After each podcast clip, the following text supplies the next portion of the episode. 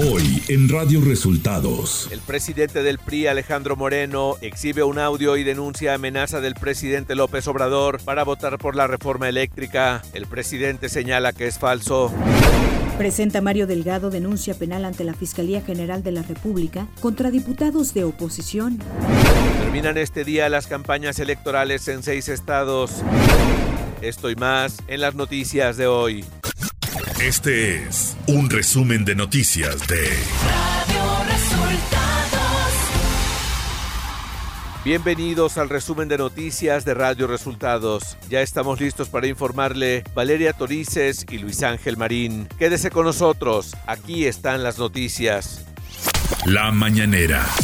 Este miércoles en la conferencia de prensa, el presidente Andrés Manuel López Obrador rechazó los señalamientos del líder del PRI Alejandro Moreno sobre supuestas amenazas para votar a favor de la reforma eléctrica en una llamada con el senador Manuel Velasco. Pues que no es cierto, yo no me meto en eso. Nunca lo he hecho. Es un asunto de principios, de ideales, de moral. Y tiene que ver pues con la polémica que existe actualmente y además estamos en vísperas de las elecciones. Pero yo no me meto en eso. Tiene como dos años que no platico con el, dos o tres que no platico con Manuel eh, Velasco el gobernador de Oaxaca, Alejandro Murat, dio a conocer que tras el paso del huracán Ágata en las últimas horas con categoría 2, dejó un saldo de 11 personas fallecidas y al menos 33 ciudadanos que han sido reportados como desaparecidos. En el tema y la parte más relevante eh, de las vidas de las personas, podemos informar que hay 33 eh, oaxaqueños y oaxaqueñas en este momento desaparecidos y 11 defunciones de manera preliminar por eh, lo que nos informan las autoridades municipales. Alejandro Murat pidió la declaratoria de emergencia para 26 municipios del estado ante las afectaciones causadas por el huracán Ágata. Eh, también se está haciendo la petición de declaratoria de emergencia para 26 municipios por tres razones específicas, inundación pluvial, lluvia severa y deslizamiento de laderas.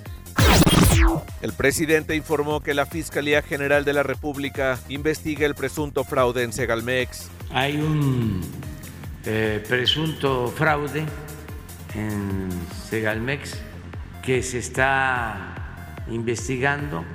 Ya está la denuncia desde hace algún tiempo en la Fiscalía General de la República y está abierta la investigación. No puedo eh, precisar porque se están haciendo auditorías y hay una revisión constante. López Obrador informó que este año podría eliminarse el horario de verano debido a que es mínimo el ahorro y considerable el daño a la salud. Y ya nos entregaron los documentos y se los vamos a dar a conocer a ustedes porque es mínimo el ahorro y es considerable el daño a la salud. Hay este, mucha posibilidad, sí, de quitarlo. Andrés Manuel López Obrador envió una felicitación a todos los marinos del país por la celebración del Día de la Marina. Es importante eh, enviar el día de hoy una amplia, entrañable, afectuosa felicitación a todos los marinos de México, hoy en su día, primero de junio. Radio Resultados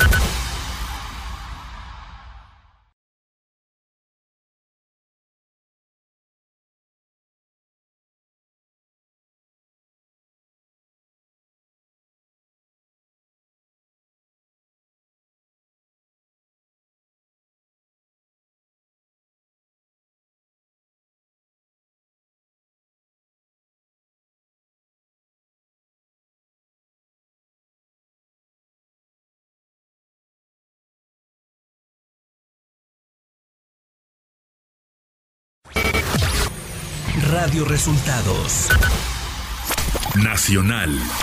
El líder nacional del PRI, Alejandro Moreno, exhibió un audio que presuntamente corresponde a la llamada telefónica que recibió del senador Manuel Velasco para informarle de una amenaza del secretario de Gobernación, Adán Augusto López, y del presidente López Obrador. Habló con, ¿El dos? su jefe. Sí, habló, habló con su jefe ahí enfrente de mí, Ajá, ¿ok? sí. Este, que, pues, que si no, que si no jalabas, ujú. este, que iban a ir con todo. Por su parte, el senador del Partido Verde, Manuel Velasco, dijo que el mensaje difundido por el presidente del PRI, Alejandro Moreno, fue desvirtuado y también aseguró que en ningún momento amenazó al legislador del tricolor, a quien acusó de haber violado su confianza. Mario Delgado, presidente nacional de Morena, formalizó este martes su denuncia penal ante la Fiscalía General de la República en contra de los 223 diputados federales de la oposición que votaron en contra de la reforma eléctrica del presidente Andrés Manuel López Obrador, acompañando la denuncia con grandes paquetes que incluían más de 1.700.000 firmas de ciudadanos de todo el país. Delgado acusó a los legisladores de traición a la patria. Por su parte, Rubén Moreira, coordinador del grupo parlamentario del PRI en diputados, afirmó que la denuncia de Morena es uno de los mayores atentados a la democracia mexicana y agregó que tratar de eliminar a la oposición es muestra de una intención totalitaria y pone en riesgo la marcha del país. A cinco días de que se realicen las elecciones para renovar seis gubernaturas, Adán Augusto López, secretario de Gobernación, afirmó que no existen focos rojos de violencia, esto tras una reunión con el presidente Andrés Manuel López Obrador en Palacio Nacional. Consejeros electorales advirtieron de la resistencia de la Fiscalía General de la República para entregar al INE información que resulta esencial para investigar presuntos delitos graves como financiamiento ilícito a partidos y candidatos. Señalan que de 2016 a 2022 en la unidad de fiscalización hay 350 procedimientos, así como sanciones en trámite y tres acatamientos pendientes de presentar ante el Consejo General. La consejera Carla Humphrey señaló que la Fiscalía General de la República ha presentado grandes resistencias y a la fecha continúa negando a esta autoridad acceso a la información que resulta esencial. Este martes 31 de mayo venció el plazo para que los cerca de 1.5 millones de empleados del gobierno federal reportaran sus ingresos a la Secretaría de la Función Pública, especificando cuánto ascendió el año pasado la remuneración por su puesto público después de impuestos. Se dio a conocer que en el gobierno federal hay subsecretarios o funcionarios en puestos de jerarquía similar que sin contar sus ingresos privados manifiestan que ganan más como servidores públicos que el presidente Andrés Manuel López Obrador, quien en su declaración patrimonial y de intereses 2022 reportó a la Secretaría de la Función Pública haber percibido 1.628.717 pesos en 2021. Felipe Calderón, expresidente de México, invitó a las y los mexicanos a salir a votar este domingo 5 de junio, esto con motivo de las elecciones donde se elegirán gobernadores en seis estados. Calderón, que dijo estar en Riyadh, capital de Arabia Saudí, escribió, desde acá los invito a que voten donde hay elecciones para que México pueda corregir el rumbo. Quienes pueden salgan a votar el domingo para que se vaya la ineptitud y la mentira. Economía.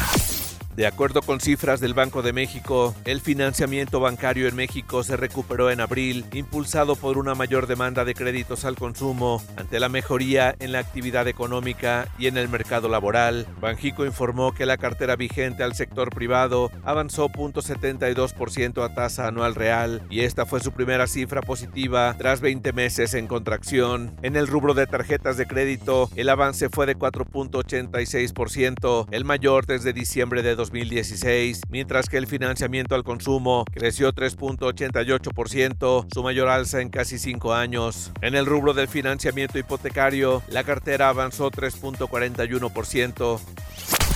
Clima. Para hoy, una zona de baja presión con probabilidad para desarrollo ciclónico asociada con los remanentes de Ágata recorrerá el suroeste y centro de la península de Yucatán. La nubosidad asociada producirá lluvias muy fuertes en el sur de Veracruz, intensas en el sureste mexicano, Campeche y Yucatán, además de lluvias puntuales, torrenciales, rachas de viento de 50 a 60 kilómetros por hora y oleaje de 2 a 3 metros de altura en las costas de Quintana Roo. Estas lluvias podrían ocasionar deslaves e inundaciones. Por otra parte, una línea seca sobre Chihuahua y Coahuila interaccionará con un canal de baja presión sobre la mesa del norte y la mesa central, lo que originará lluvias con chubascos y lluvias puntuales fuertes acompañadas de descargas eléctricas con posible caída de granizo en el norte y centro del país, incluido el Valle de México. Ciudad de México. Este martes fue localizado el cuerpo de la joven Karen Itzel Rodríguez, quien desapareció el pasado 19 de mayo, luego de que fuera a entregar su tesis de licenciatura al Instituto Politécnico Nacional, ubicado en la carretera Xochimilco-Coaxtepec. El cuerpo de la joven fue encontrado en las inmediaciones de la colonia Ampliación Santa Catarina, en la alcaldía Tláhuac. Ante esto, elementos de la Fiscalía General de Justicia de la Ciudad de México detuvieron a José N., pareja sentimental de Karen Itzel, que podría estar relacionado con la desaparición de su esposa, informó la Fiscalía General de Justicia de la Ciudad de México. En la última sesión del actual periodo ordinario de sesiones, el Pleno del Congreso de la Ciudad de México aprobó varios dictámenes, entre ellos el de la Ley de Publicidad Exterior, el cual ordena el retiro de la mayoría de los anuncios publicitarios instalados en azoteas de la capital del país. Información de los estados. La gobernadora de Campeche, Laida Sansores, difundió dos audios más del presidente nacional del PRI, Alejandro Moreno, a quien acusó de evasión fiscal, falsear su declaración patrimonial y de utilizar a su madre como prestanombres en la compra-venta millonaria de varios predios. La candidata al gobierno de Aguascalientes por los partidos PT y Verde Ecologista, Marta Márquez Alvarado, declinó a favor de la aspirante de Morena, Nora Rubalcaba. Argumentó que los resultados de las encuestas dan números muy cerrados, por lo que decidió apoyar a Nora Rubalcaba. Familiares de cuatro jóvenes que fueron desaparecidos por elementos de la Secretaría de Seguridad Pública de Veracruz durante un operativo policiaco en septiembre del 2015 en Coatzacoalcos recibieron una disculpa pública del gobierno del estado como parte de la recomendación emitida por la Comisión Estatal de los Derechos Humanos. Este miércoles terminan las campañas electorales en seis estados de la República. La elección se llevará a cabo el próximo domingo 5 de junio en Aguascalientes, Durango, Tamaulipas, Oaxaca, Hidalgo y Quintana Roo. De acuerdo con el INE, los estados que contarán con urnas electrónicas serán Aguascalientes y Tamaulipas. Y en Radio Resultados le invitamos a seguir la cobertura que tendremos para usted de estos comicios a través de esta estación de radio y del canal de YouTube, páginas de Facebook y Twitter de la cadena Radio Resultados. Radio Resultados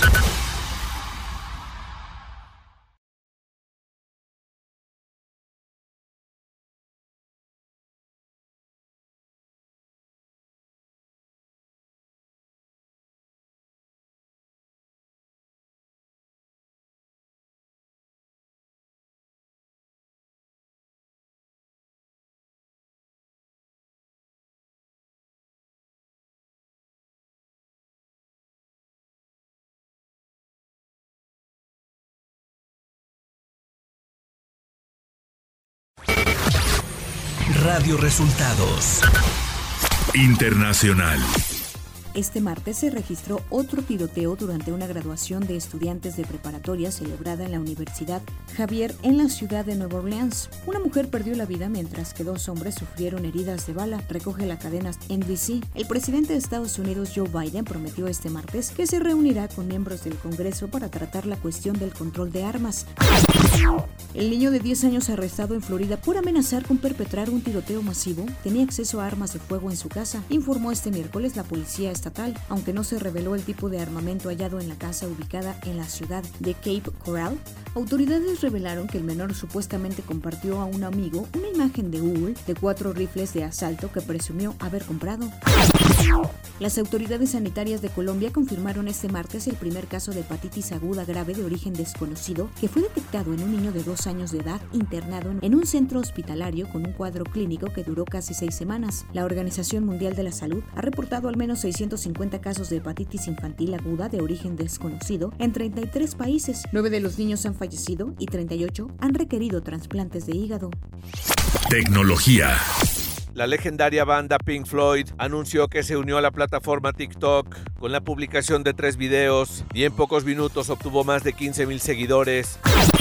El pasado 12 de mayo, Nintendo puso a la venta en línea el control original de su consola Nintendo 64. Sin embargo, los fans de los videojuegos y amantes de lo retro lo agotaron en menos de un mes. El control retro, pero con funciones actualizadas, tiene un costo de 49.99 dólares y tiene todas las características físicas del original, con la diferencia de que es inalámbrico, no se requiere un Rumble Pack como era en los años 90 y además tiene soporte de vibración incorporado. La venta de este control control está disponible solamente para quienes tienen una suscripción a Nintendo Switch Online, ya que de otra forma no pueden acceder a los juegos clásicos de la consola Nintendo 64. Espectáculos.